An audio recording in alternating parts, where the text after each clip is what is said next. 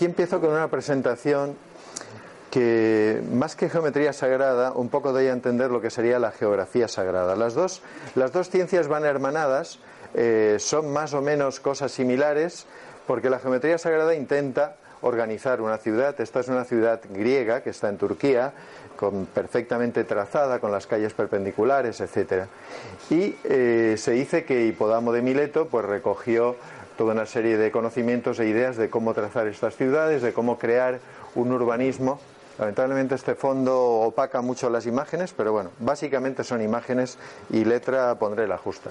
Pasando de aquí, vemos una ciudad griega que tiene eh, desarrollada la Acrópolis, el Boleuterión, que es donde se hace la asamblea, digamos, del Consejo de la ciudad, la Estoa, el templo, el templo de Atenea, una escuela de misterios, etcétera. Todo esto está distribuido de una manera que empezó a crearse lo que sería la geografía sagrada. Aplicada a las ciudades, podríamos aquí traer el ejemplo de cómo pues, las catedrales de Viena no están tiradas en un plano, sino que están perfectamente trazadas, de manera que quien creó esa ciudad masones o quien fuera sabían muy bien lo que hacían y cada monumento y cada cosa está puesta en un determinado sitio. Pasa igual en Moscú, en París, en un montón de, ciudades podemos analizar la geometría sagrada, que es algo que está comenzando y eh, se ve la relación que tienen esos elementos especiales dentro del territorio. Pero como la charla hoy va sobre geometría sagrada, pues hay que pensar también que esa geometría sagrada es la que decide también dentro de los templos, dentro de las imágenes y todo lo que, lo que compone lo sagrado, sobre todo catedrales, iglesias, monumentos de tipo religioso, pues tienen una forma de hacer, tienen una construcción, tienen unas determinadas pautas o patrones. Cuando vemos, por ejemplo, aquí el voluterión donde se reunía incluso la, asamblea de la ciudad, pues vemos que en el centro había un altar y ellos, casi como los políticos de ahora, ¿no? Antes de empezar sus sesiones, pues hacían sus, sus ofrendas a la divinidad, etcétera, en sentido de tratar de ser lo más justos, lo más ecuánimes, estar lo más abiertos a encontrar las mejores ideas. O sea, veis que la formación de la ciudad y cómo construían y hacían las cosas era totalmente diferente a como nosotros. Nosotros ponemos una iglesia donde cae, en la antigüedad sabéis que no era así, tenía que estar orientada hacia el este, etcétera. El mismo cristianismo, las iglesias deben estar orientadas hacia el este y ahora según la parcela, pues se orientan. pero estamos perdiendo muchas cosas que veremos. No sé si podremos verlas porque hay mucho material. Aquí distingo entre geometría sagrada y geografía sagrada. La geometría siempre fue un patrimonio de los sabios. Nosotros dentro del nombre de los sabios metemos a magos, alquimistas, a toda suerte de personas que no sabemos muy bien lo que conocían, pero los que sabían sabían que había un código secreto, había un universo que tenía muchas claves que trataban de descubrir y entonces prácticamente ellos se dedicaban a descubrir en la naturaleza y el universo esas claves para poderlas aplicar a sus monumentos, a su ciudad, etcétera. De manera que lo que se hacía en la ciudad no era ni mucho menos casual.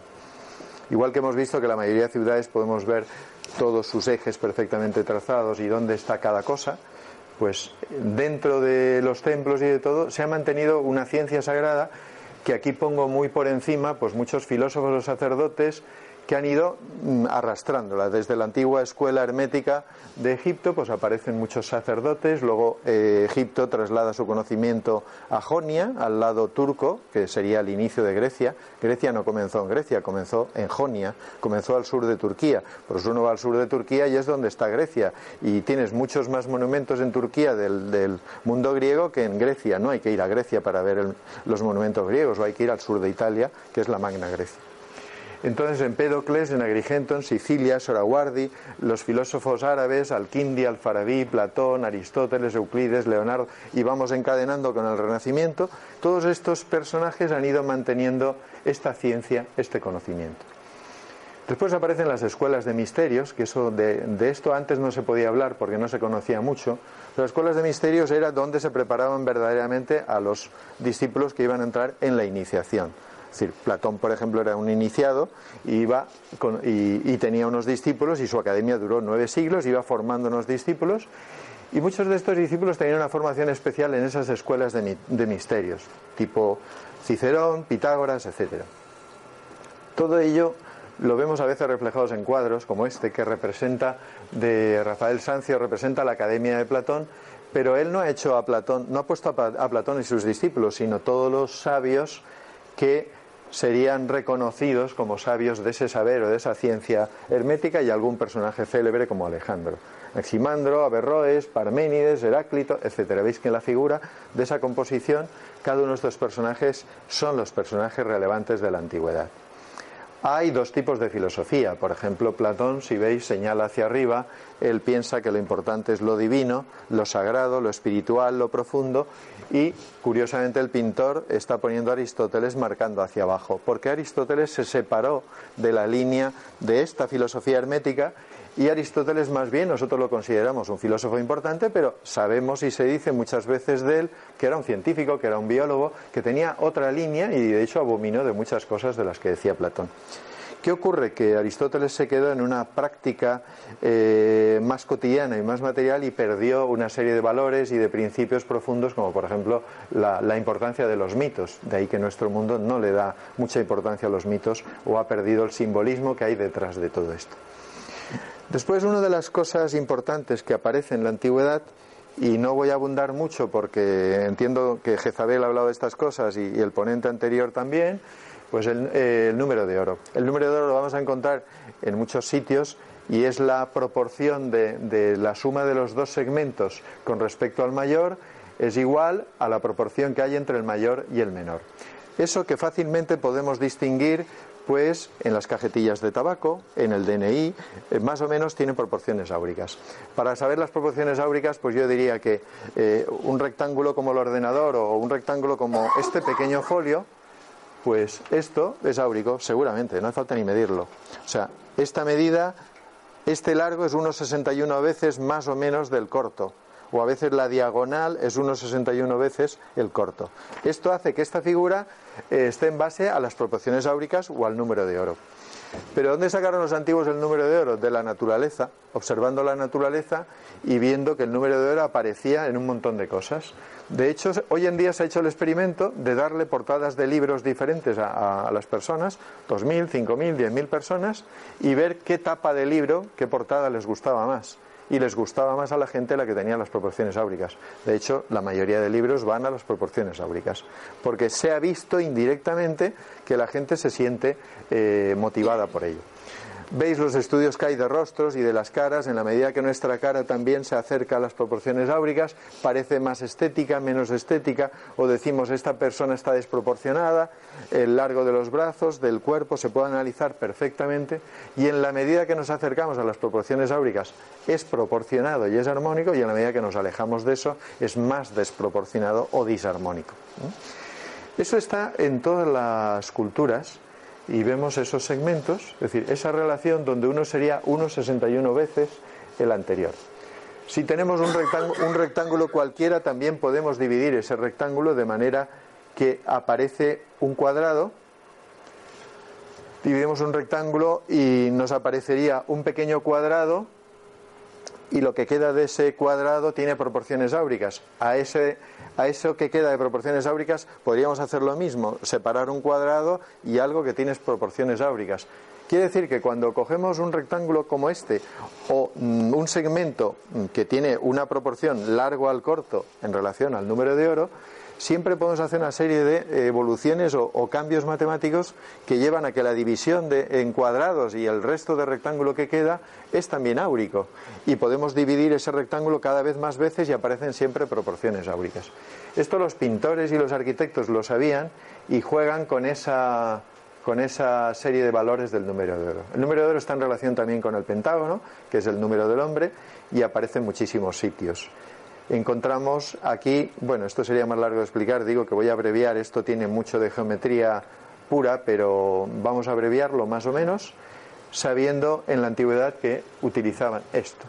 Es decir, si veis aquí la animación, nosotros un rectángulo dividimos esa parte que queda, quitando un cuadrado, es, áurica, también esa parte, ahora lo veis, de nuevo, la animación, trazamos un cuadrado, esto que queda allí es un cuadrado perfecto y esto que queda es un rectángulo áurico, pues a su vez este se puede dividir cada vez en rectángulos áuricos.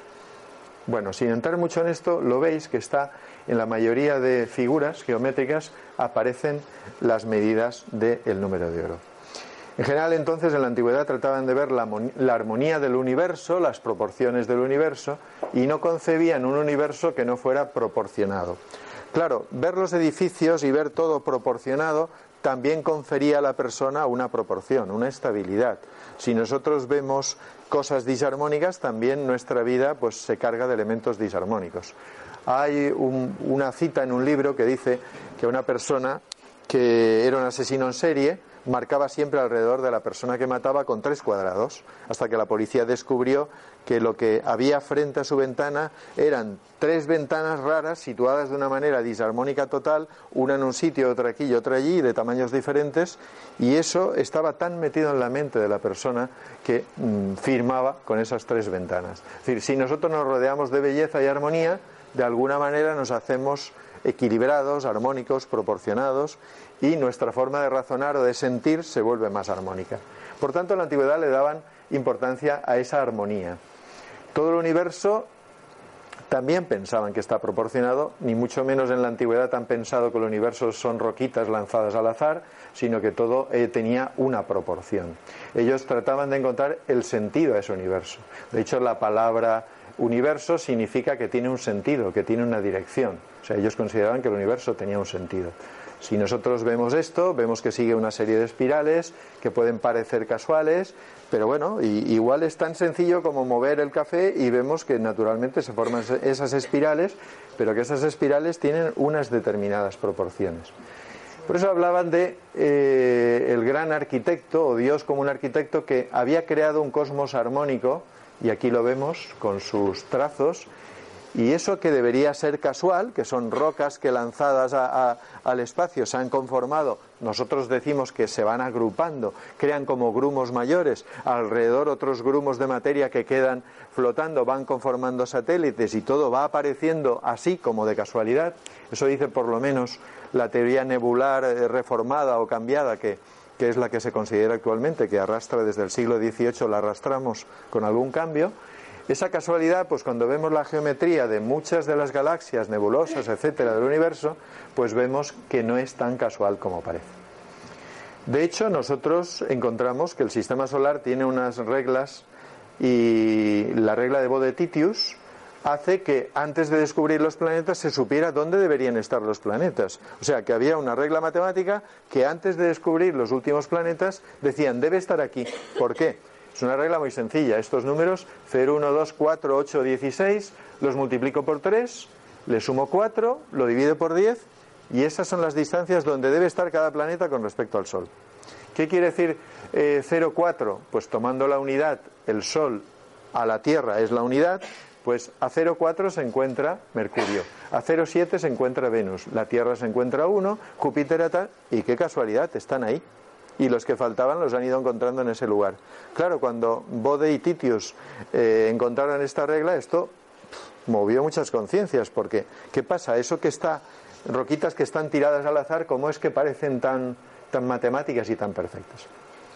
También los antiguos decían que había una música de las esferas, esto es conocido en Pitágoras, Plino el Viejo, Cicerón, Platón, Kepler también hablaba de lo mismo, y decían que el universo era armónico y que emitía sonidos, lo único que nosotros no podemos captar esas frecuencias de esos sonidos. Eh, de tal manera que Filolao y otros pitagóricos siempre hablan de que el mundo es armonía, es un número. Y los planetas, se dice, emiten un tono que nosotros no podemos eh, conocer, pero que está en relación a la distancia al Sol, a su peso, a su volumen, como si dijéramos que si fueran una piedra atados con una cuerda y volteando alrededor del Sol.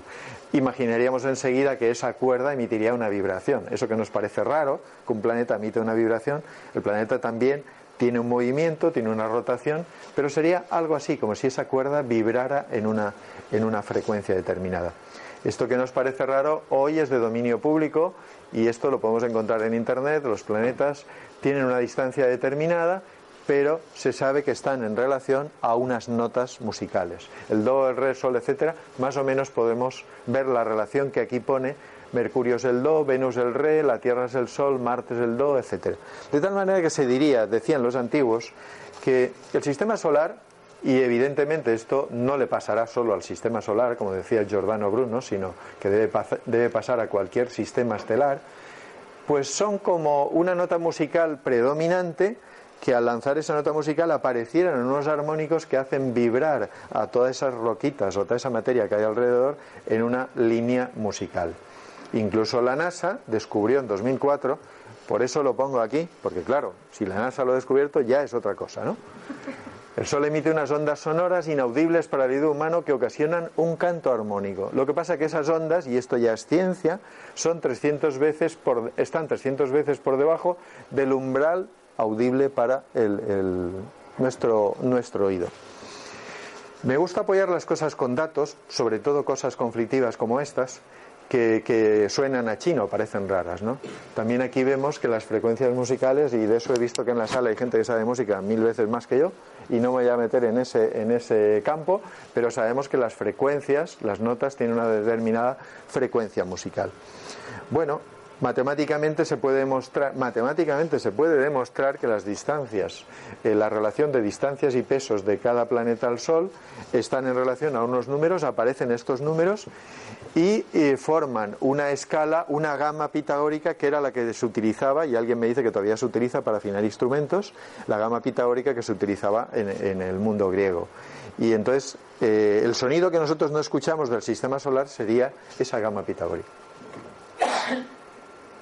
Es curioso además que de la Tierra hacia afuera los planetas tienen los colores del arco iris en nuestro sistema solar. Luego, otra casualidad, es decir, hay una armonía musical, hay una armonía de colorido, hay una armonía de tamaños, porque se pueden hacer ciertas tablas con los tamaños y vemos que tienen una proporción. Están en base a una serie de números y los múltiplos de esos números.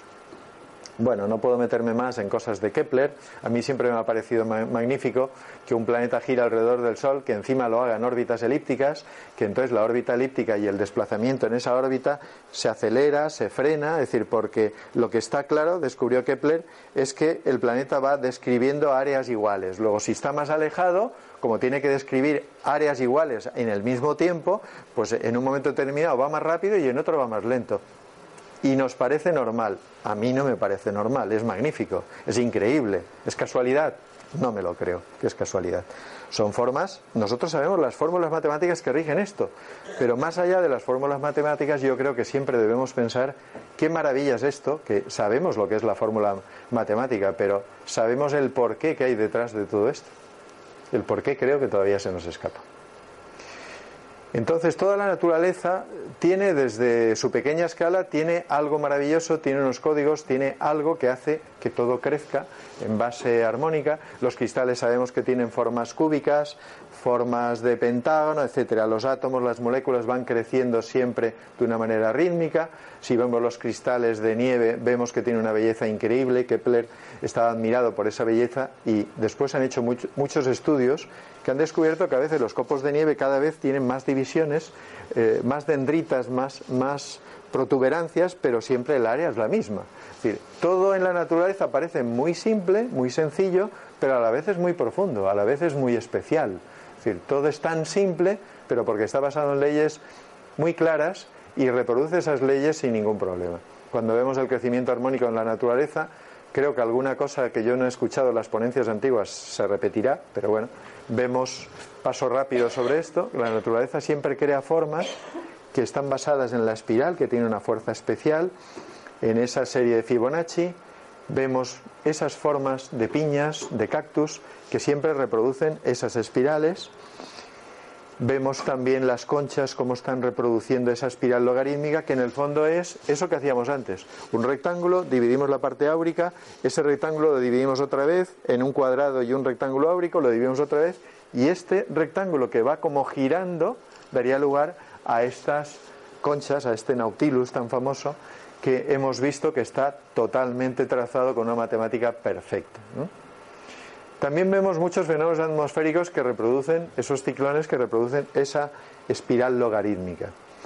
Y bueno, si utilizamos la serie de Fibonacci, vemos que, por ejemplo, en, cómo van procreando eh, una pareja de conejos al cabo de una serie de meses y de tiempo, eh, los, conejos, digamos, eh, de la primera generación también a su vez van produciendo otros y va creciendo un número de conejos de tal manera que con 20 meses llegamos a 6.765, pero qué casualidad, aquí nos aparece otra vez el número de oro en relación con la serie Fibonacci. Es decir, si dividimos el segundo número frente al primero, el tercero frente al segundo, el cuarto frente al tercero, vamos dividiendo el siguiente número con respecto al anterior, nos vamos acercando cada vez más al número de oro. Y al final, cuando se estabiliza esa población, eh, el crecimiento ya se mantiene alrededor del número de oro. Bueno, algún ejemplo gráfico solo para que veamos cómo todo está trazado en base a espirales, espirales perfectas. Y ahora vamos a lo fractal, que he oído también que Jezabel estaba hablando de ello. La naturaleza tiene siempre un, acuerdo perfecto entre lo grande y lo pequeño. Eso es curiosísimo.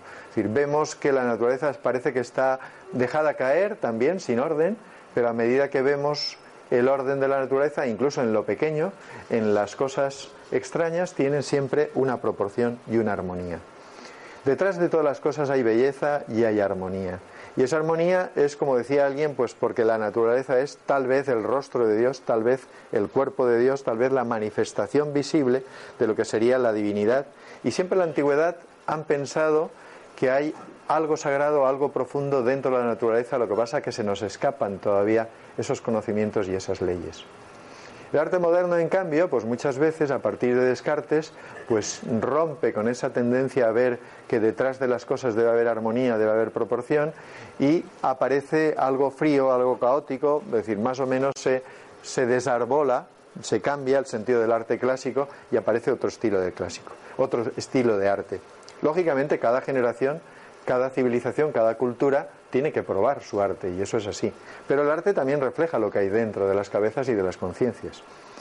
Hasta incluso hay científicos que han empezado a estudiar la estética del caos y sabemos por ello que muchas cosas que son caóticas, que son irregulares, dinámicas, extrañas, eh, a la larga son bellas. Y de ahí que se hable hoy en día de la estética del caos. ¿no? Analizando el sonido que hacía una gota al caer, empezaron a ver fórmulas matemáticas y a ver si eso tenía una frecuencia y un ritmo, aunque estaba el grifo medio abierto de casualidad, y veían que a pesar de eso, pues tenía una serie de ritmos y de frecuencias, y empezaron a ver que detrás del caos aparente había una estética, había algo. Eh, si vemos las riberas, las costas, los ríos, como aquí aparecen, eh, la nieve con sus ramificaciones, pues vemos que todo se parece, todo es casi igual. La naturaleza reproduce con formas irregulares, va creando formas armónicas y formas bellas. Es curioso que incluso del caos la naturaleza sabe crear eh, esa belleza. Bueno, más o menos los árboles desnudos que aparecen aquí sin, hojas, pues parecen a los, a los pulmones que tenemos a la izquierda. Decir, muchas cosas parecen todas igual, porque en el fondo tienen las mismas reglas. De ahí que hay una naturaleza fractal extraña con la que jugaba Escher, y entonces Escher jugaba eso, que parecía que eran dibujos extraños, y dentro de esos dibujos extraños veíamos al final, logramos ver una serie de, de, figuras, y nos hemos olvidado que en otro sentido hay otras, porque él jugaba a eso. Dentro del caos aparente que tienen esas pinturas había una armonía perfecta. Bueno, si vamos al mundo antiguo, entonces aparece eh, la geometría sagrada desde el principio de todo. Aquí vemos distintos dólmenes y siempre hay que plantearse para qué es todo esto, esto para qué sirve. Nos vemos, por ejemplo, un, un yacimiento que está siendo muy estudiado, es de lo más reciente y es el de mayor antigüedad. Gobelki Tepe es un resto arqueológico que hay en Turquía y que tiene 11.600 años de antigüedad. Algo así, si es cierto, como cuando se hundió la Atlántida, porque es la fecha que dicen las culturas, todas las culturas clásicas dicen que en esa fecha se hundió la Atlántida. Nosotros no lo creemos, pero todas las culturas en todos sus libros dicen que sobre esa época desapareció la humanidad que había en aquel entonces con un gran cataclismo.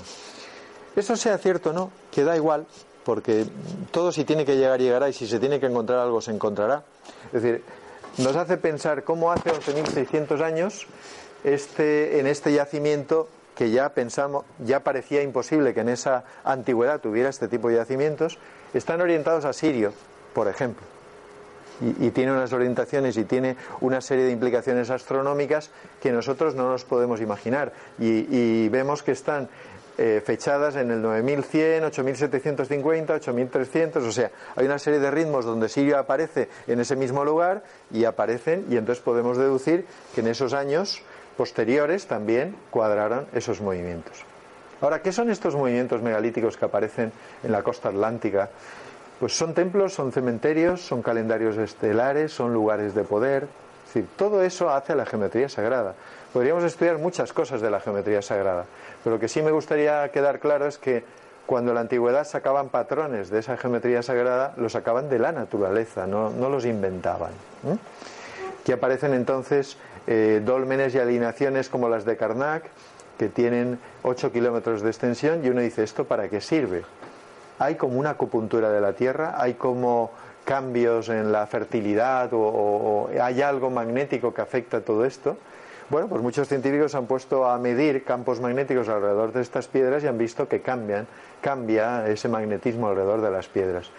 Se han comprobado también que hay unas líneas llamadas líneas de Harman o líneas Ley y que todo esto sigue una serie determinadas de líneas y que cambian o provocan un tipo de energías. El monumento más antiguo más raro es el Old Sarum, alrededor de él pues aparecen muchos otros monumentos y siguen distintas líneas ley. Estas son las distintas líneas de diferente magnetismo y energía y es curioso que esos monumentos están colocados en esos lugares. Bueno, no lo puedo hacer más largo porque aquí hay muchos enigmas. Bueno, en la antigüedad siempre había algo y, por ejemplo, se sabe que eh, salía el sol el 21 de junio por tal sitio, se ponía en el 21 de diciembre por tal sitio, etcétera. ¿no? Sin poder entrar mucho a explicar esto, creo que podemos darnos cuenta de que ese Stonehenge que tratamos hoy en día como un observatorio astronómico es algo especial. Pero es algo especial e incluso se ve que se ha descubierto hace muy poco que había ya abajo de ese monumento, en la avenida principal que llegas hasta él, hay ya una falla inmensa y ellos habían aprovechado esa falla como queriendo ya relacionar las energías telúricas de la Tierra con lo que ellos colocaban encima, o sea, con lo que el hombre pone como conectando la Tierra y el cielo. Si vemos esto vemos que el Sol alrededor de Stonehenge el 21 de junio sale como por la parte posterior eh, nuestra, si estuviéramos nosotros colocados en medio del monumento.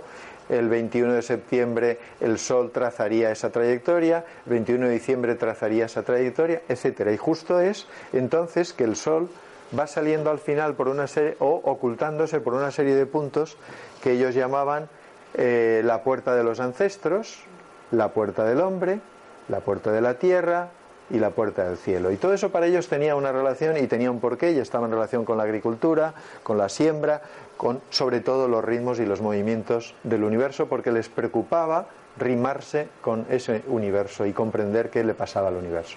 Bueno, podríamos hablar de otros otros monumentos megalíticos antiguos, cada uno tiene una función, los dólmenes, los cromlech, etcétera. ¿Estos pueblos eran incultos? Estos pueblos tenían una organización social, pues hoy se ha comprendido que para mover muchas de estas piedras tenían que haber colaborado como mínimo mil personas y entonces tenían que tener una organización social y tenían que tener un acuerdo entre ellos y tenían que estar volcados en algo que para ellos era profundo, era religioso, tenía un, un algo, un porqué. Trataban siempre de comprender lo que es el macrocosmos y dibujarlo en el suelo. En esto tampoco me voy a extender porque esto sería para una conferencia. Pero en las pistas de Nazca veis aquí que el perro de las pistas de Nazca está en relación con constelaciones y con la astrología. No era casual que dibujaban esos dibujos en el suelo, como nosotros creemos. Y aquí vemos, por ejemplo, la famosa araña de las pistas de Nazca, cómo bajo está en relación a todas estas estrellas y a estas constelaciones. La constelación del navío de Argos y el Can Mayor. O sea que aquello que nosotros pensamos que, ¿por qué hacían estos dibujos en el suelo? ¿Estos que, qué pretendían? Bueno, hoy en día, a medida que va pasando el tiempo y la ciencia va conociendo más, por lo menos sabemos que no eran tontos. Podremos pensar que las constelaciones tienen un efecto sobre nosotros o pensar que no lo tienen, pero ellos estaban dibujando mapas del cielo, los estaban dibujando en el suelo. Entonces, vamos pasando a algunas culturas, por ejemplo, Alejandría, ese faro de saber donde se juntan muchísimos científicos. A partir de ahí vienen esos conocimientos herméticos y vemos, por ejemplo, en la Gran Pirámide que eh, la parte central, las tres pirámides están unidas representando el cinturón de Orión. También nos vemos en distintos papiros, por ejemplo este que está el número pi perfectamente desarrollado con un error mínimo, o sea que ellos tampoco improvisan, sino que sabían realmente eh, lo que estaban haciendo. La orientación de cada una de estas tres pirámides varía muy poco, o sea, con la distancia que tienen cada una de ellas, de un kilómetro y pico de una a otra, tienen una orientación perfectamente trazada que nuestros mejores sistemas topográficos tienen muchas dificultades para hacer eso Los trozos que quedan de, paramento se decía que no se podía meter ni, ni, ni siquiera eh, un la aguja de un cuchillo y todavía donde está más o menos bien se ve que incluso tiene una, la deformación, o sea, la planeidad que tiene esa, esa cara, esa superficie. A nosotros nos cuesta mucho lograr esa planeidad, es decir, cosas increíbles. Claro, nos falta el revestimiento y no vemos que desde lejos parecía una antorcha, una tea. Esa pirámide, que es una antorcha, pues desde lejos cuando reflejaba el sol en esas caras pulidas parecía una antorcha. Eso sí sería maravilloso visto de lejos.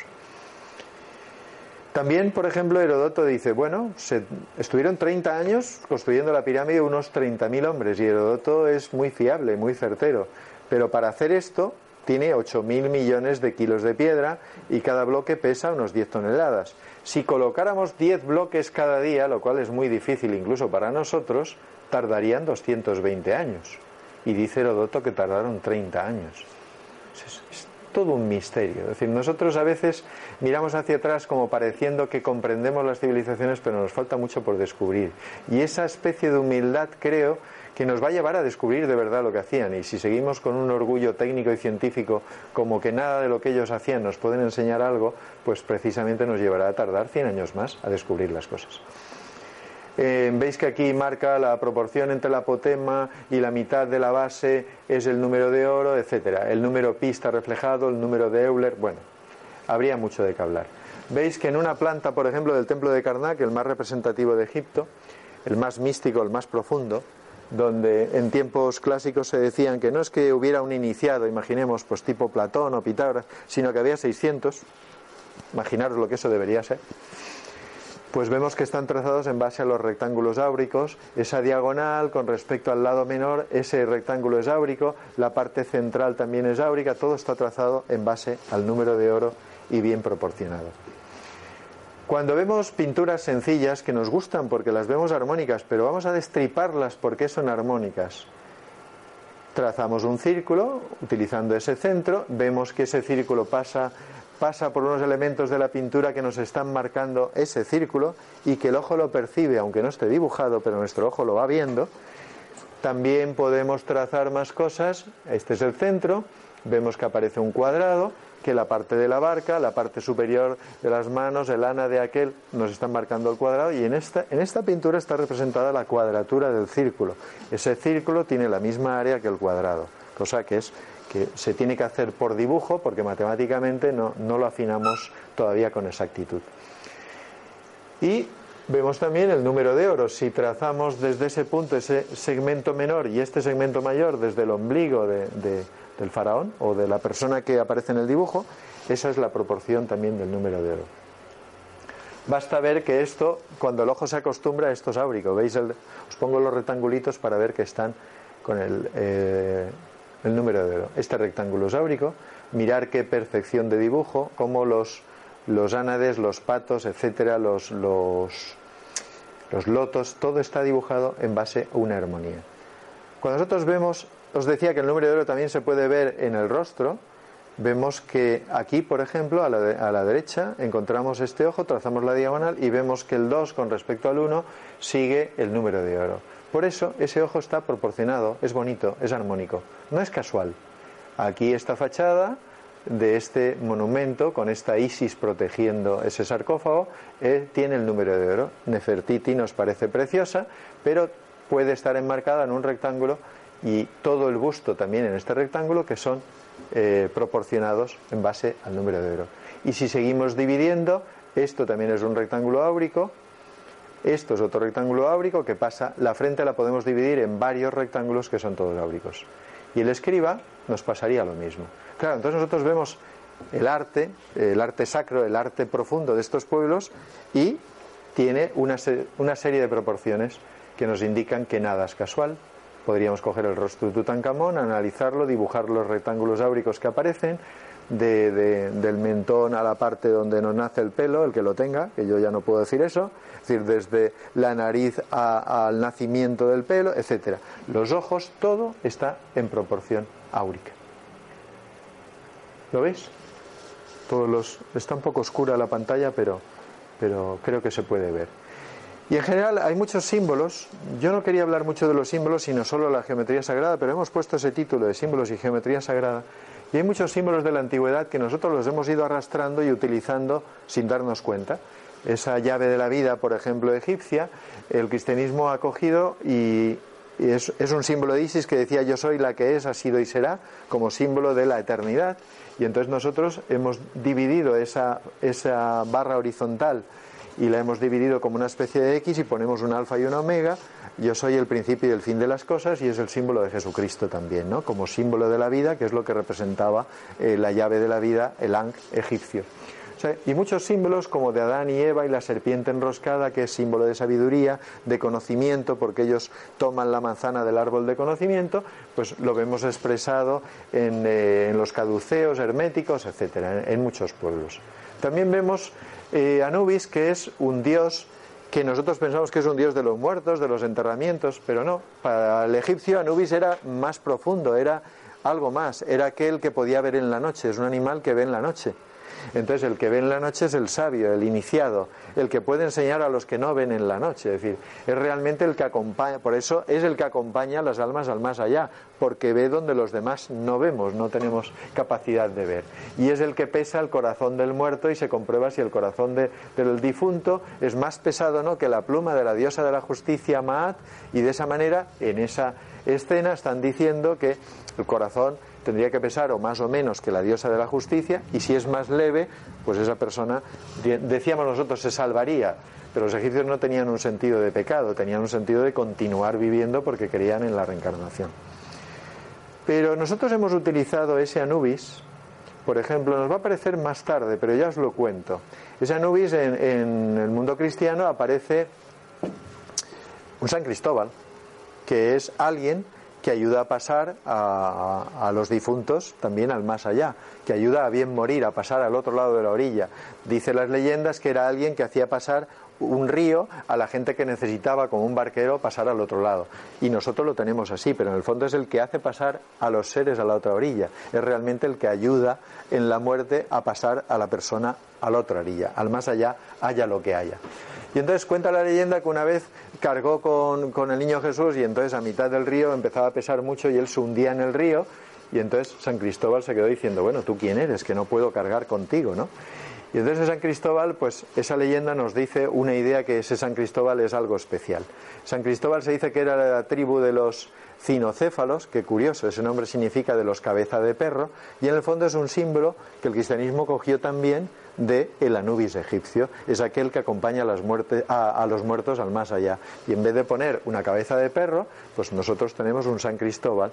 Y es curioso que en las catedrales, como por ejemplo en León, en la Puerta del Norte hay un San Cristóbal inmenso de, de varios metros, porque la Puerta del Norte indica siempre el invierno, la oscuridad, etcétera, el paso como la otra orilla, el más allá, lo más alejado del sol y lo tenemos ahí y simboliza algo así como esa puerta donde eh, sería el paso al más allá. Pero vais a ver después una viñeta en donde tenemos imágenes de San Cristóbal con cabeza de chacal.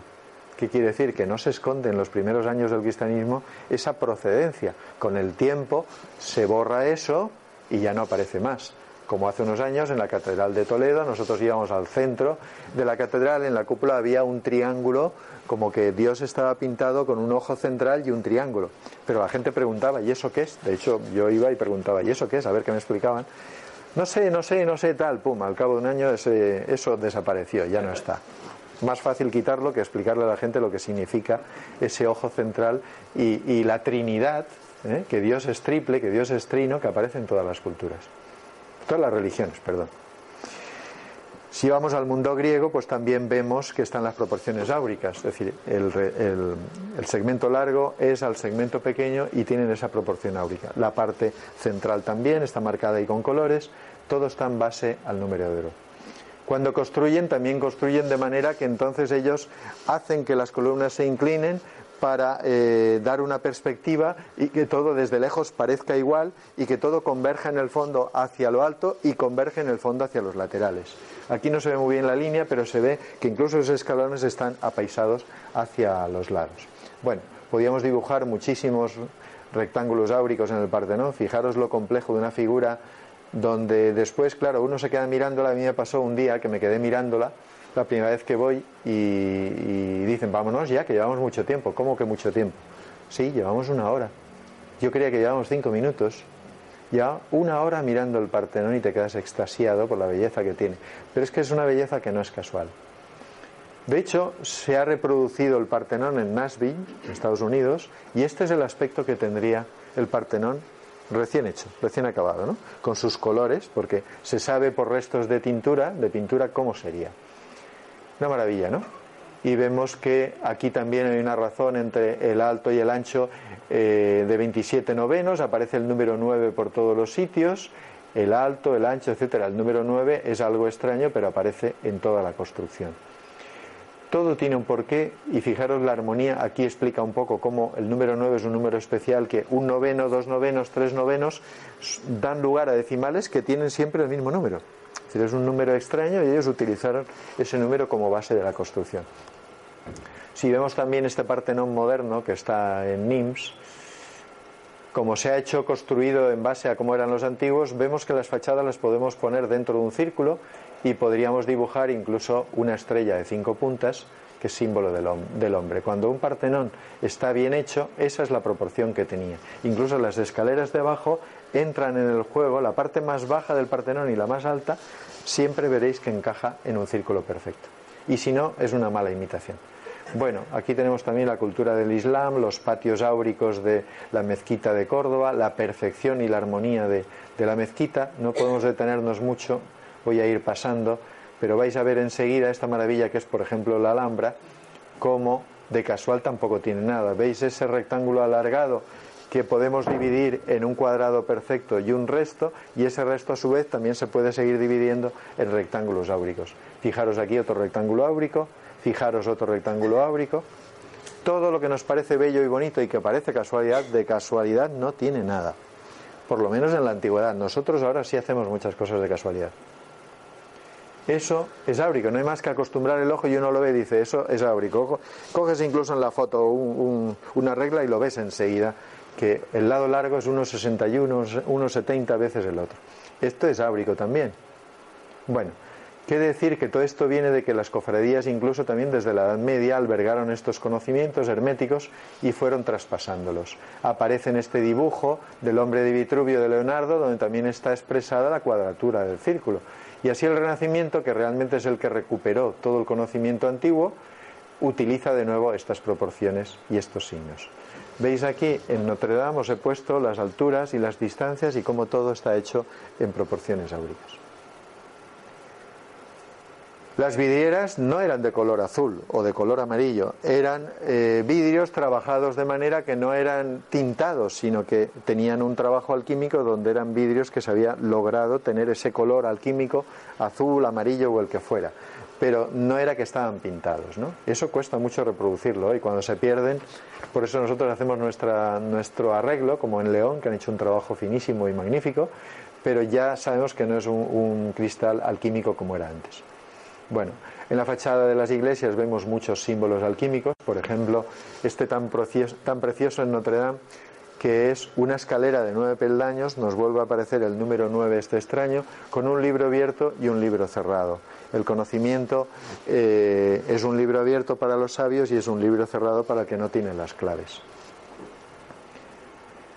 Bueno, aquí también diríamos en León, por ejemplo, podéis descubrir que eh, hay distintas decoraciones por tramos, de manera que la parte más baja tiene decoraciones relacionadas con, lo físico, en la segunda tiene eh, decoraciones relacionadas con lo vegetal, en la tercera tiene decoraciones con lo animal, en la cuarta relacionada con el hombre, es decir, toda la, toda la iglesia tiene siempre una estructura simbólica, ¿no?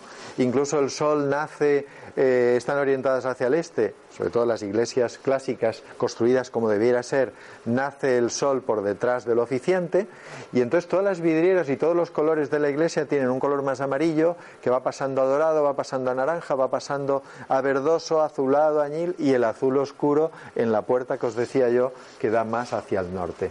Y todo eso en una verdadera catedral gótica lo encontráis. Si os fijáis es así. De tal manera que hace que, aparte de la armonía que dicen de proporciones musical, de coloridos y que tienen las catedrales góticas, porque también las columnas están hechas con unos bordones como si fueran cuerdas que vibran con el sonido de una manera especial. O sea, estos bordones, me refiero a estas uniones, imitan palmeras, que este gótico lo trajeron los cruzados precisamente cuando supuestamente fueron las cruzadas, pero fueron también a aprender cosas de allí. Vemos también cosas extrañas, como los laberintos que hay en Chartres y en otras iglesias, y que son como el recorrido profundo que la persona debe encontrar hasta llegar a sí mismo. En el de Chartres le falta un medallón que tenía un Teseo, eh, digamos, venciendo al Minotauro, porque al final de todo este recorrido de la vida o del saber humano, el ser humano tiene que convertirse como un héroe, como un Teseo, que mata a la bestia, que mata a los poderes más materiales y se encuentra a sí mismo el Santo Grial, como aquello que nos cuentan de las alegorías de los caballeros del rey Arturo, donde ninguno logra el Santo Grial salvo el que es puro como Parsifal y encuentra eh, el conocimiento, que eso es lo que simboliza el Santo Grial. La copa alquímica que le daría a uno la, la juventud eterna o el conocimiento eterno. Y fijaros aquí el San Cristóbal. Veis a la derecha tenemos el San Cristóbal de la Catedral de León, así es como es en la Catedral de León y es como lo dibujamos. Allí veis que aparece ya sin ningún disimulo con una, cabeza de chacal, pero lo vais a ver mejor en esta, en esta foto que yo no la he montado. Esta foto está así, ¿eh? la encontráis en internet, la siguiente, esperad un segundo. Esto aparece así en internet, lo podéis encontrar. Y aparece tranquilamente la imagen de San Cristóbal ¿eh? con, dibujada como una nubis. Eso hace aquello que pone el título de la conferencia, perviven los símbolos a lo largo de las culturas, claro. A veces perviven camuflados, pero están. ¿eh? Detrás de todo ello, los símbolos y esa geometría, lo que, se lo que se pretende es una armonía, se pretende descubrir algo, se pretende descubrir las medidas del cosmos y plasmarlas en, el suelo, etcétera. Se pretende eh, la reunión de las partes con el todo, la reunión de los contrarios. Toda la armonía pretende un equilibrio para estabilizar a su vez a la persona en esa profundidad. Aquí vemos cómo quedaría la belleza de ese Partenón iluminado, esa...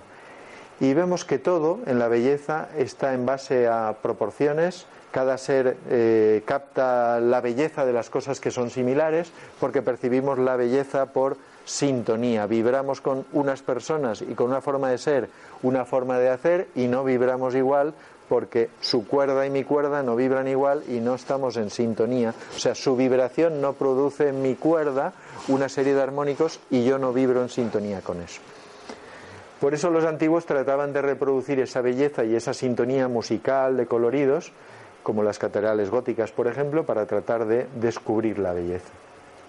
Bueno, detrás de todas las catedrales y de todo lo sagrado hay una geometría escondida y un lenguaje escondido, y el hombre antiguo siempre plasmaba ese lenguaje y trataba de que hubiera más, no se limitaba a construir, sino que tal vez era más simple que nosotros, pero más intuitivo, más místico, tenía otro barniz, otra pasta, y entonces le preocupaba que esos símbolos y esas verdades y esas cosas que descubría, tenerlas a la vista para que le dijeran cosas, para que le hablaran al alma más que a la vista y poder comprender algo. Hay que aprender a ver la vida con los ojos del alma para poder contemplar la belleza profunda de las cosas, de los seres, de la naturaleza y descubrir siempre lo esencial que hay en las cosas y no lo aparente, porque el universo y la naturaleza es un gran código que nosotros debemos aprender a descubrir y debemos encontrar ese lenguaje de la geometría sagrada y ese lenguaje que encierran, encierran los símbolos. Bueno, podríamos decir más cosas, pero creo que debemos parar aquí. A cualquier cosa que digáis podemos, podemos completarlo. ¿Mm?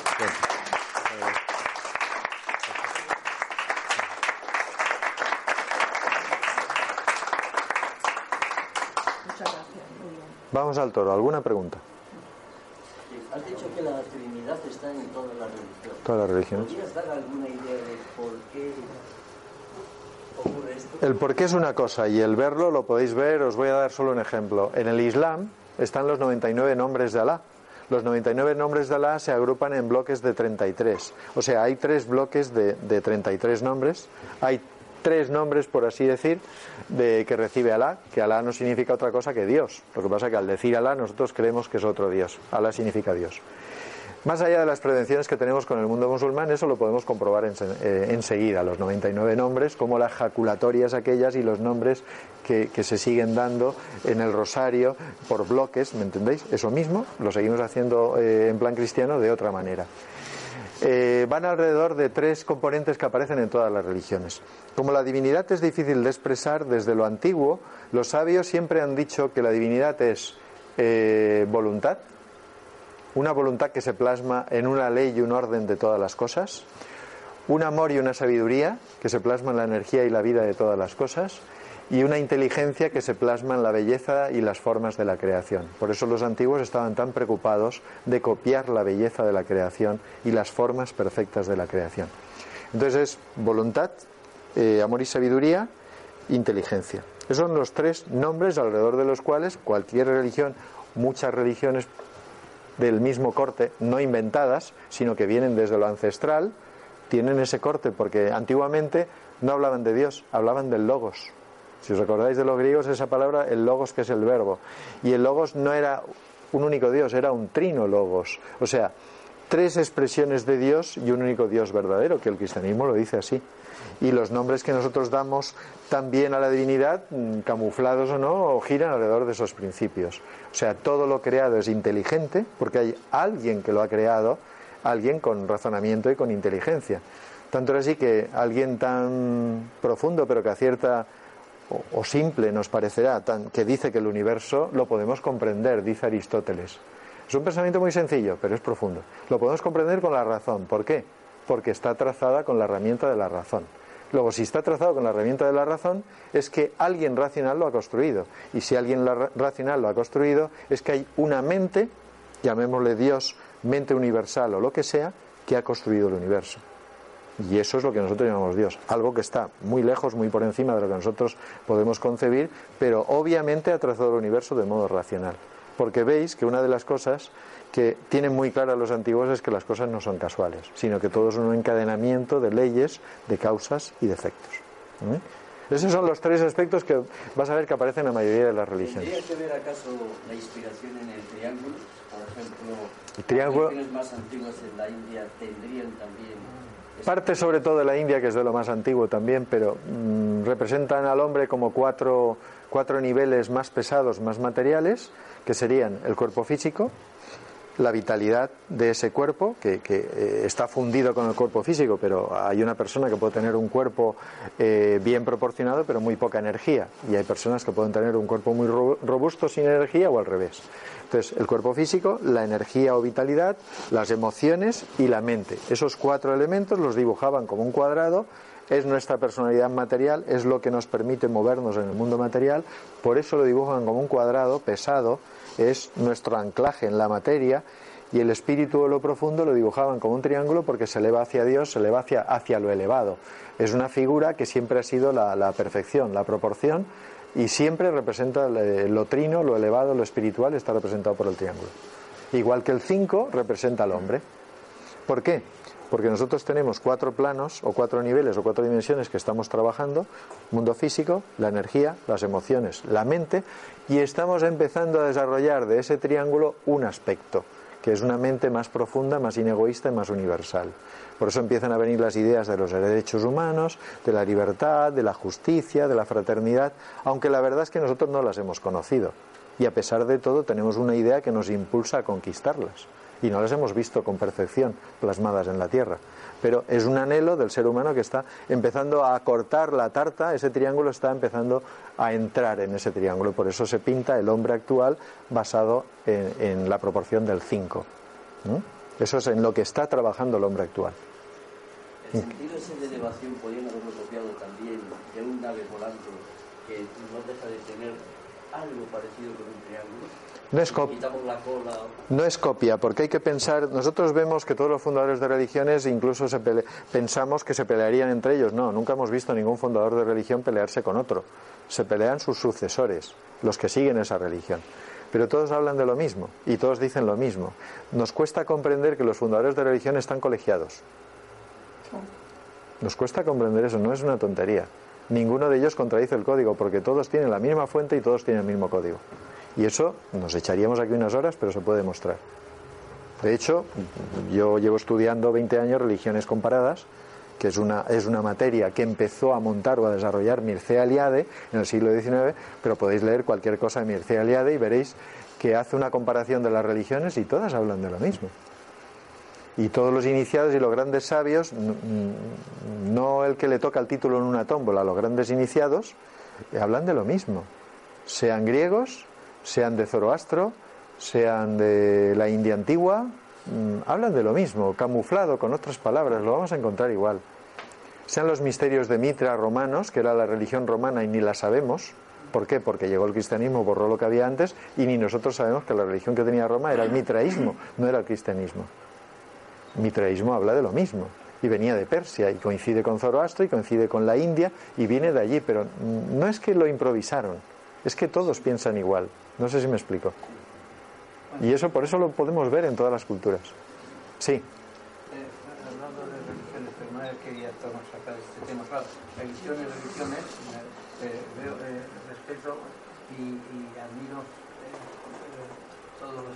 Pero claro, había un distingo. Las religiones y las del libro.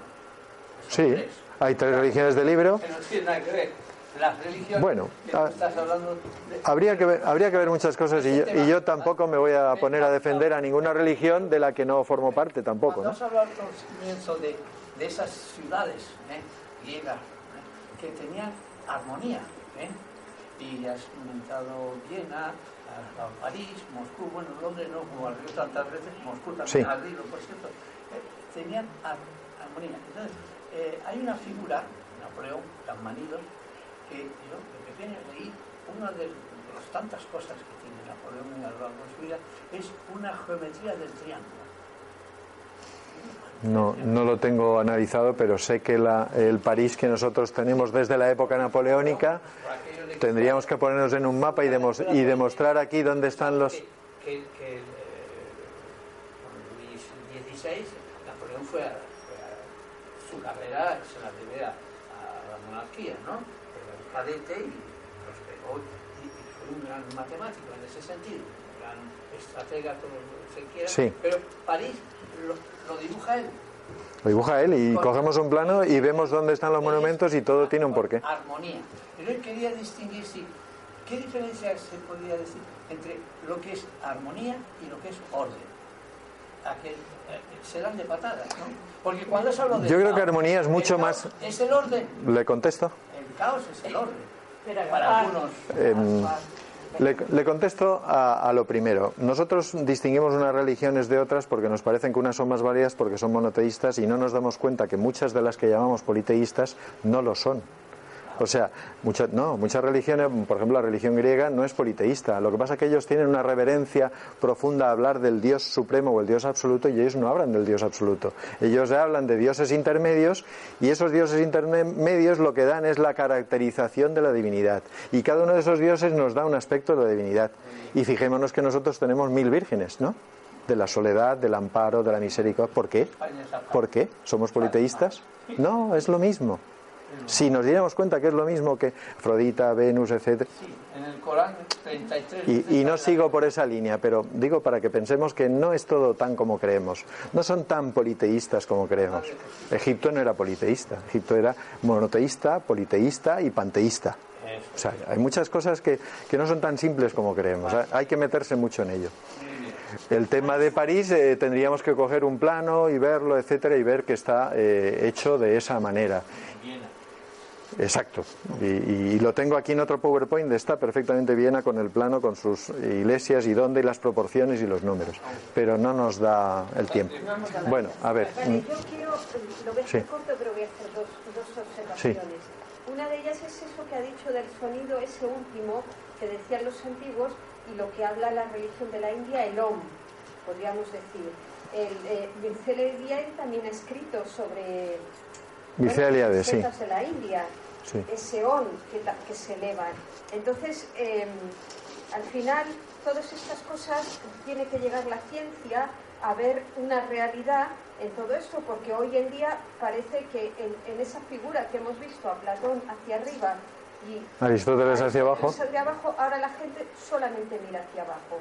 no sabe ver porque nosotros hemos, hemos eh, dado valor a Aristóteles y no le hemos dado valor a Platón. Yo no tengo necesidad de creer en Dios o en un Dios que se eleva, pero sí tengo una necesidad de creer en ese dedo de hacia arriba. Ya como hablaba Platón, por ejemplo, de esas experiencias cercanas a la muerte o de ese conocimiento profundo del mito o todo eso. Entonces, eh, estamos muy acostumbrados a ver la divinidad, Dios, y hay otra forma de ver esa, esa profundidad del vivir. Y la divinidad, yo creo, Mircea Eliade, por ejemplo, no habla de la divinidad porque él estudia las religiones y dice lo importante es que el ser humano llegue a comprender lo sagrado. O sea, la religión te lleva a una comprensión de lo sagrado y de lo profano. Lo profano es lo cotidiano y más allá de eso, si descubrimos que hay algo más o concebimos que hay algo más, esencial o trascendente o profundo, eso le podemos llamar tranquilamente lo sagrado y dejar de pelear las religiones. Vale, y otra, y otra cosa respecto a Nubis, la figura del, chacal, eh, mm, que digamos que es como el Hermes psicopompo, podríamos decir. Entonces, em, podríamos decir en el paganismo lo que es la diosa Hécate, que está en cementerios. Entonces ahí nos estamos viendo a una divinidad o una expresión antigua de una divinidad que dista mucho de lo que vemos en las catedrales, solar, luminoso, que sube, está un aspecto oscuro, que está unido, por ejemplo, a la estación del año que tenemos ahora, a la sí, Sí, sí. Entonces, em, es difícil, tal y como está expresado todo en, en, la, en ese Dios cristiano que es solar, ver ese aspecto profundo también. Vamos a verlo, vamos a verlo. Eh, nosotros celebramos eh, la Navidad el 25 de, diciembre. Realmente la Navidad es el 21 de diciembre, no es el 25 de diciembre. Entonces, el Dios que vence a la muerte, que vence a las sombras, porque en ese momento es el día de menos luz, los romanos celebraban una fiesta que era el sol invicto. En ese momento el sol tiene menos recorrido, hay menos horas de luz y más horas de oscuridad, el 21 de diciembre por la noche. ¿no? En ese momento el sol está muriendo y a partir de ahí el sol empieza a renacer, empieza a tener un recorrido mayor y la luz empieza a tener más presencia en la tierra. De ahí que perfectamente la religión coge y dice, aquí plantamos el nacimiento de Dios, que es luz y que trae la nueva luz a la humanidad. Y por eso, digamos, el cristianismo coge también una, una celebración antigua romana y, y, utiliza eso. Y uno dirá, ¿y por qué esos tres días? Porque ese avatar a que vence a la oscuridad, ese avatar que logra vencer, digamos, la oscuridad y se transforma y aparece transfigurado en luz, sabéis que baja tres días a los infiernos y después de su pasada por los infiernos, el 25 renace. Renace ya como sol esplendente y profundo, como gran iniciado que aporta una nueva religión. Es así. Es así, o sea, que ya podemos aventurar que no nació ese día. Simplemente que la tradición hace nacer ese día porque eh, trata de decirnos, no es que Dios sea oscuridad y luz.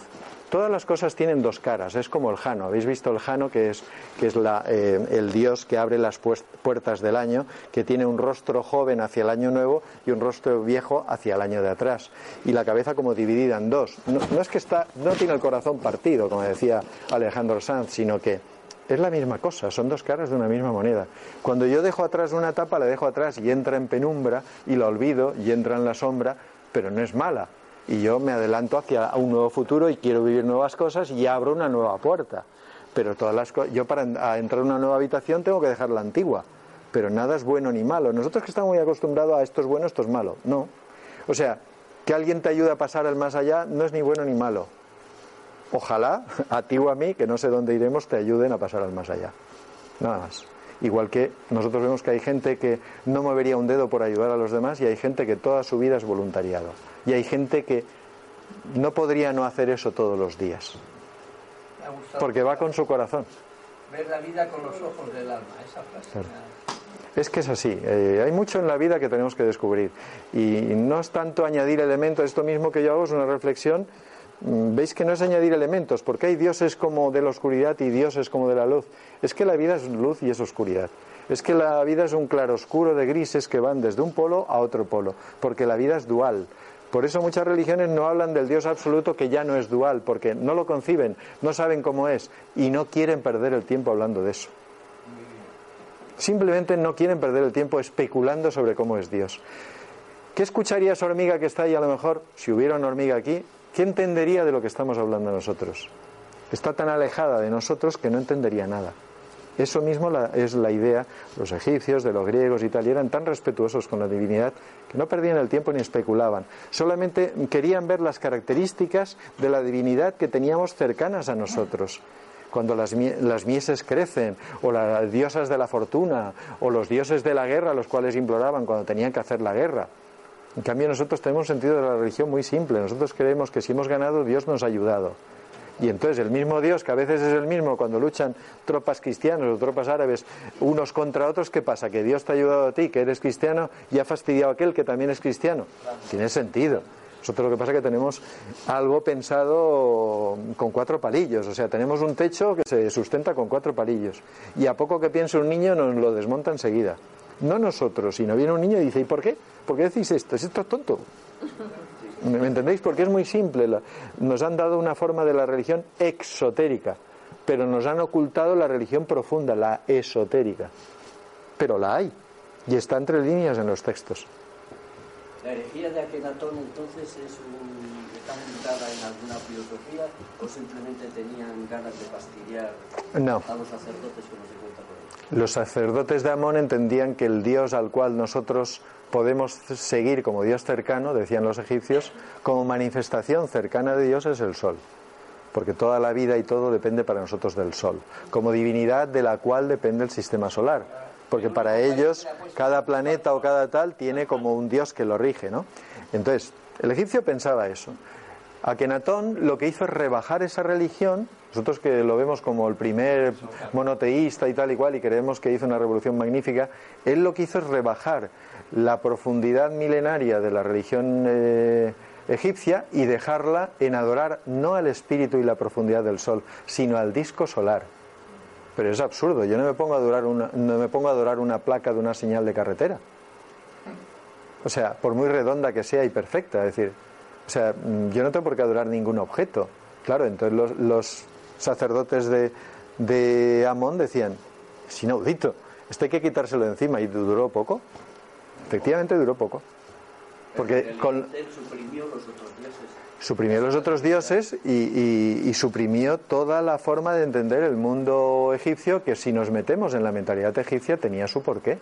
Tenía su porqué en sentido que eran expresiones, lo que yo estoy diciendo, expresiones de la divinidad que permitían a la gente comprender una faceta de la divinidad, porque la divinidad es tan grande que no la podemos comprender ni bebernosla toda de un trago. Es decir, entonces ellos simplemente hacían que la gente pudiera comprender como pasa ahora. A mí yo le tengo devoción a esta Virgen porque yo cuando mi niño estaba muy malo eh, invoqué a la Virgen de los Dolores y mi niño salió adelante y yo tengo una promesa para toda la vida. ¿Qué hace la gente normal? Pues creer en algo que a lo que tiene vocación, devoción y que le, le dice algo, le dice algo. Es, esa imagen le dice algo, esa cualidad de la divinidad le dice algo a su corazón la bondad, la misericordia, etc. entonces la evolución de los hebreos? ¿La evolución de los hebreos? ¿Parten de Akenato o es un mito eso? No, no, no, no parten de Akenato, no tiene nada que ver, no tiene nada que ver, no tiene nada que ver. Tiene una religión monoteísta, aparece por los profetas que hay un único Dios, un tal, pues como dice también el mundo árabe, por eso son religiones que, que coinciden, del libro que coinciden en los fundamentos. Y es diferente, pero también pierden o sea, ganan y pierden. Ganamos con un Dios monoteísta y perdemos la riqueza de la comprensión de la divinidad que tenían en la antigüedad. Yo no creo ni que ganamos ni perdemos. Es otra rama que se deriva por ahí y es la que nos ha llegado a nosotros. Pero se pierde en la profundidad de lo que era la religión comprendida de manera clásica, de manera ancestral, de esas escuelas de misterios, de esas eh, escuelas de filosofía herméticas profundas o de Zoroastro o de los grandes sabios creo, ¿eh? pero es una, esto es una opinión. Pero, eh, por ejemplo, yo es que sigo viendo que hay, una, que hay algo que pasa, por ejemplo, Apolo y Dioniso. Sí. Parece ser que las religiones del libro, o lo que ahora se lleva, las vírgenes, yo, el cristianismo no es mi devoción. Sí. Mm, porque yo pienso que hay una manera más profunda de llegar. Por ejemplo, la reencarnación. A Pitágoras era reencarnacionista y estaba lejos de la India no, no, Pitágoras se formó. No, Pitágoras, perdón, se formó en la India. y su nombre hindú era Yavanacharya, o sea, se formó en la India. Entonces, al estar viendo la reencarnación, crees en una evolución, que no tienes que estar haciendo daño, es una evolución del alma, que deja de ser ese animal que somos, la animalista y todo eso. Entonces, eh, ahí vuelvo a decir que yo veo en esas religiones solares, que a mí me gustan, pero yo veo que han barrido otras cosas como Apolo barre a Dionisio. Dionisio es una divinidad, es una divinidad muy diferente, es que también creían los, los sacerdotes de los oficios, creían en la reencarnación a través del teatro. Se rompe el ego. Entonces, toda esa profundidad que tenía la Grecia con esos dioses como Dionisio, esa manera de ver la divinidad en varias cosas, las grandes religiones tiran todo eso y hablan solamente de ese dios solar, cuando, cuando esos cultos que se hacían a, Dionisio bajo el teatro, que entraban en un éxtasis... Estoy de acuerdo, por eso contesté como contesté antes, que en parte se pierde. Por eso he dicho antes, y tienes razón, que en parte se pierde, porque nosotros decimos, porque es una religión monoteísta es mejor que las politeístas. No, no, no. Si lo que importa es la concepción de lo sagrado que tú vas a lograr con esa religión. Por ejemplo, ¿yo me voy a salvar porque los viernes no coma carne? No. ¿Y si lo hago los lunes? Eso nos lo pregunta un niño. ¿Qué más da que lo haga el lunes o el viernes? Hay un rito y una forma que debo seguir. Pero me, entendéis, si yo pienso como alma, eso mm, no me seduce, me parece bobo. Yo lo haré en sentido de mortificación. No es mortificarme, no es flagelarme, es superar mi personalidad. ¿Cómo supero mi personalidad? Pues simplemente diciendo, este mes no voy a tomar café, me está sentando muy mal. Y yo me voy a demostrar que puedo no tomar café. ¿Eso qué quiere decir? Que yo estoy empezando a decir voy a superar mi personalidad. Y aunque parezca tonto, estoy creciendo por dentro. O sea, pero no es porque sea viernes el día que no tomo carne. Me, explico.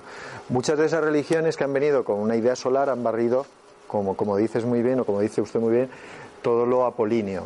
Pero está claro que hay religiones más apolíneas, como más ordenadas, más rígidas, más rectas, y hay religiones más dionisíacas, que es el entusiasmo de vivir, la alegría, la felicidad.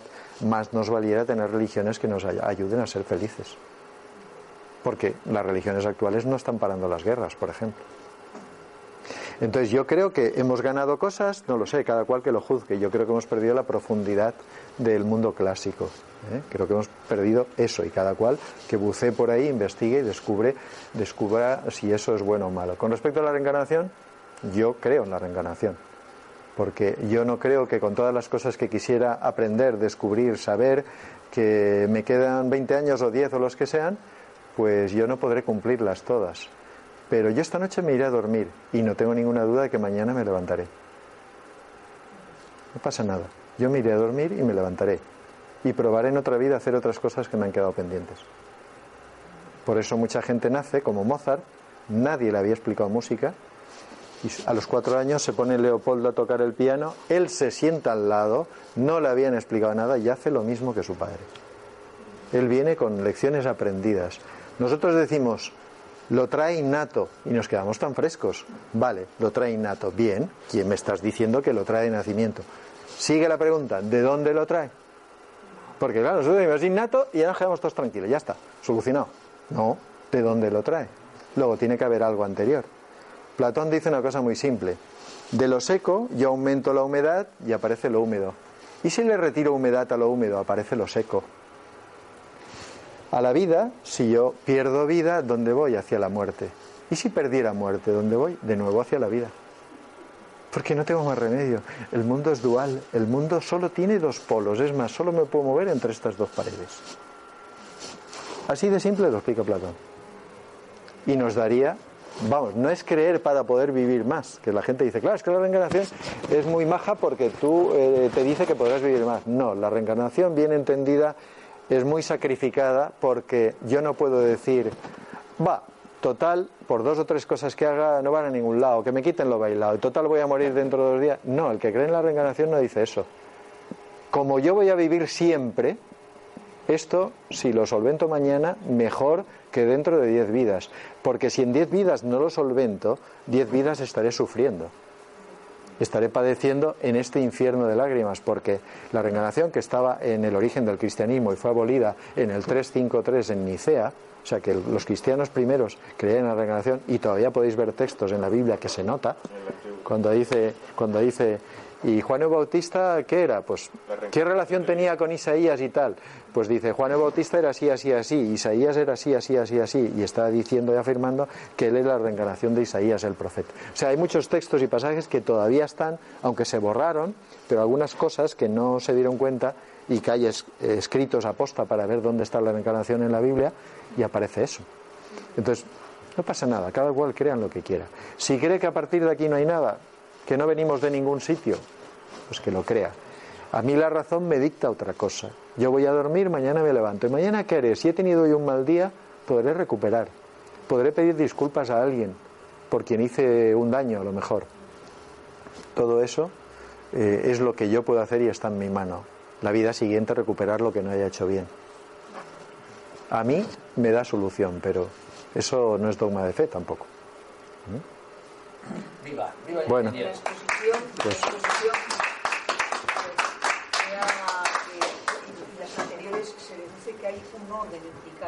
Hay un orden implicado en todo. Es que sería, mm, sería poca cosa creer que es casual el universo. Es que no es como pasaba en la Edad Media que decían el universo está encendido para que nosotros podamos caminar por la noche. Eso es mentalidad medieval. El universo está encendido porque hay miles de seres y de planetas y seres que nosotros ni imaginamos, porque nosotros cuando imaginamos un ser en otro planeta lo imaginamos como ET, igual casi que nosotros simpático y verde. No, ¿y por qué no pensar que es un pensamiento y no lo vamos a ver nunca? Nosotros ponemos eh, telescopios y hay cosas que no podemos ver. Las bacterias las vemos. No. Con, con, X aumentos y con tal y X condiciones y en un caldo de cultivo y no sé qué, podemos ver ciertos, ciertos aspectos invisibles de nuestra Tierra y por tanto, ¿por qué no pueden haber otros seres en otras atmósferas? Eh, seres que viven en grandes temperaturas. Nosotros decimos, no, aquí hay mucha temperatura, no puede vivir nadie. No puede vivir nadie como nosotros pero sabemos que hay bacterias aerobias, anaerobias. No se sabe, está todo por descubrir. Precisamente el gran precursor de la ciencia, Giordano Bruno, fue el que empezó a decir, no fue, no fue Copérnico y tal, fue el que empezó a decir, en plan filosofía, no en plan fórmula, pues que el universo, por lógica, eh, está habitado, por lógica no tiene límites, porque si tuviera límites, ¿qué hay fuera de ese límite? O sea, hasta aquí llega Dios, ¿no? Y fuera de ese límite eh, no hay nada. No, pues hasta aquí llegaría entonces un Dios número uno, fuera de ese límite habría un Dios número dos, vamos a utilizar la matemática, y por tanto debe haber un Dios D, que es la suma del uno y del dos, que sería el Dios absoluto número tres, que no conocemos, pero, pero tiene que haber algo, y tiene que existir vida, y tiene que haber algo más, porque si no, ¿qué hay fuera de eso? La nada, ¿y qué es la nada? Nada. Como dice la palabra, es nada. Pero el problema de la nada es que es un concepto simplemente nuestro. La nada no existe. Claro, porque necesitamos expresar qué es lo vacío, qué es lo que no hay nada. Pero si pensamos lógicamente, el universo no puede haber algo que no haya nada. Algo que no conocemos, sí. Pero no puede haber algo que no haya nada. Si uno se imagina espacio, al estilo de Einstein, en el espacio va implicada la materia o algo. Sí. Pero si hubiese algo cerrado gravitatoriamente, no tiene sentido ni pensar en el espacio ni pensar en el tiempo, ni siquiera pensar en la nada. Hoy por hoy el universo es finito. Y además de ser finito, conocemos su límite, menos su límite óptico. Ahí está su límite de momento. La foto de fondo. de expansión. De fondo profundo.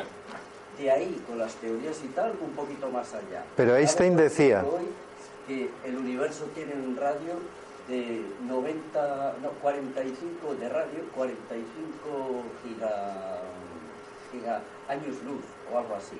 Se tiene estimada la masa también.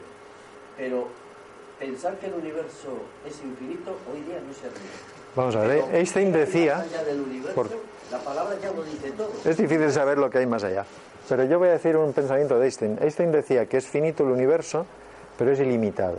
Y eso a mí me ha hecho pensar mucho porque además me gusta la ciencia y me han formado en la ciencia y hemos hecho operaciones en, física de espacios de 20 dimensiones, o sea que eso existe porque lo calculas. ¿eh? Y por eso Einstein dice, esto existe. Nos vamos a ir, nos están diciendo un minuto más. Eh, espera, digo solo esto. Digo solo esto para que veamos la representación entonces de ese universo cuál sería. ¿Veis esa cinta de Moebius donde las hormigas van y giran y casi no conocen lo que hay al otro lado, pero es una cinta que para ellos nunca termina, pero es finita? Eso es lo que decía Einstein. Yo no me atrevo a decir cómo, cómo pueda ser.